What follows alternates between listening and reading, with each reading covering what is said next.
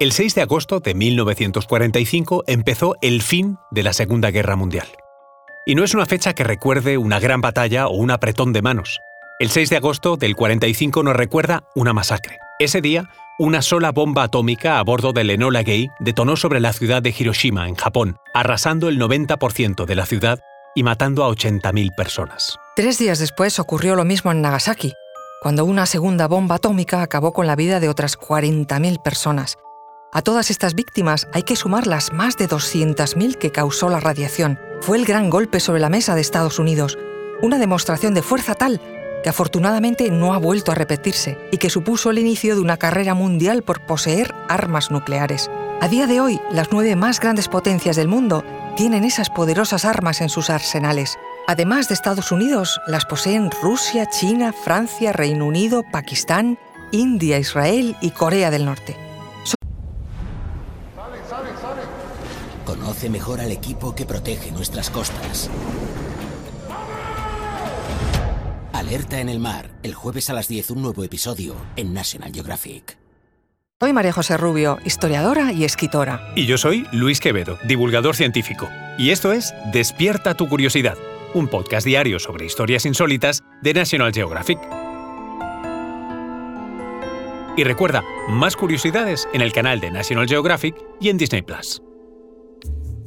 Lo curioso es que uno de los creadores de la bomba que significó ese punto final, el físico Robert Oppenheimer, además de sentirse culpable por el éxito de su creación, tiempo después fue acusado de comunista y disidente e incluido en la lista negra del presidente Truman, al que había servido por su oposición al uso de la bomba atómica y también de su sucesora, la bomba de hidrógeno. Todo esto se inició bajo el auspicio del conocido Proyecto Manhattan, fue iniciado en 1942, en plena Guerra Mundial, y liderado por Estados Unidos con el apoyo de Reino Unido y Canadá.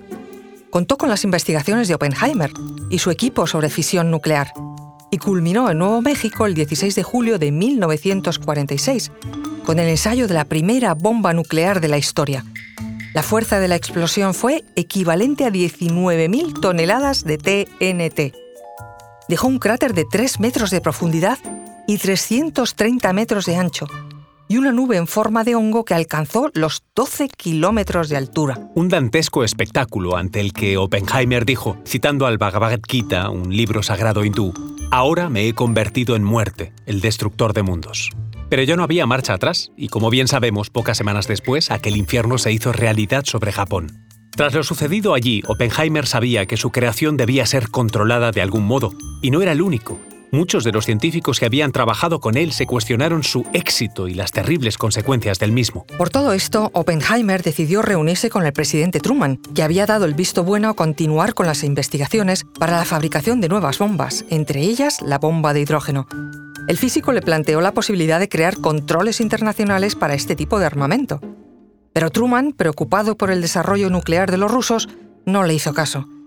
Mis manos están manchadas de sangre, le dijo Oppenheimer, a lo que el presidente norteamericano respondió. La sangre está en mis manos. Déjame que sea yo quien se preocupe de eso. Y lo echó del despacho Oval. Pero la cosa no se quedó ahí. Oppenheimer no solo sentía remordimientos por lo ocurrido en Japón con su bomba, sino que estaba tremendamente preocupado por lo que una guerra atómica mundial podría significar en el futuro. Por eso se fijó como misión poner los medios para garantizar que eso no sucediera. Comenzó a trabajar con la Comisión Norteamericana de Energía Atómica, con el fin de establecer un control mundial sobre el uso de las armas atómicas. En 1949, cuando el presidente Truman se reunió con dicha comisión para crear la bomba de hidrógeno, Oppenheimer se opuso en rotundo. ¿El motivo? La bomba de hidrógeno, también llamada termonuclear, en lugar de liberar energía por fisión, lo hace por fusión, pudiendo tener una fuerza letal hasta mil veces más que la primera. Pero la oposición de Oppenheimer no fue tenida en cuenta por el presidente, y en 1952 Estados Unidos probó la primera bomba de hidrógeno del mundo. Se llamaba Ivy Mike, con una carga explosiva de 10,4 megatones, casi 700 veces la de Hiroshima.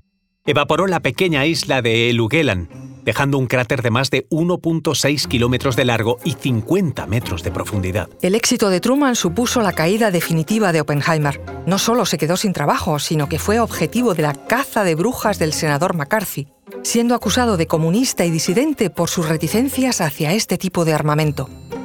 Sometido a una auditoría dos años más tarde, Acusado también de espía ruso y totalmente desprestigiado, Oppenheimer se retiró de la vida pública. Se mudó con su esposa a las Islas Vírgenes de los Estados Unidos, donde falleció con 62 años en 1967 por un cáncer de garganta. A su funeral asistieron científicos, políticos y militares. Obviamente el presidente Truman no estuvo entre ellos. Y la carrera nuclear siguió adelante. De hecho, el último ensayo de una bomba de hidrógeno fue, si nos fiamos de su departamento de propaganda y de algunos analistas, a manos de Corea del Norte tan solo en 2017. Si la bomba de Hiroshima fue de 15 kilotones, esta tuvo 100 o 250, depende del informe. Lo único que tenemos claro es que provocó un terremoto de magnitud 6.3.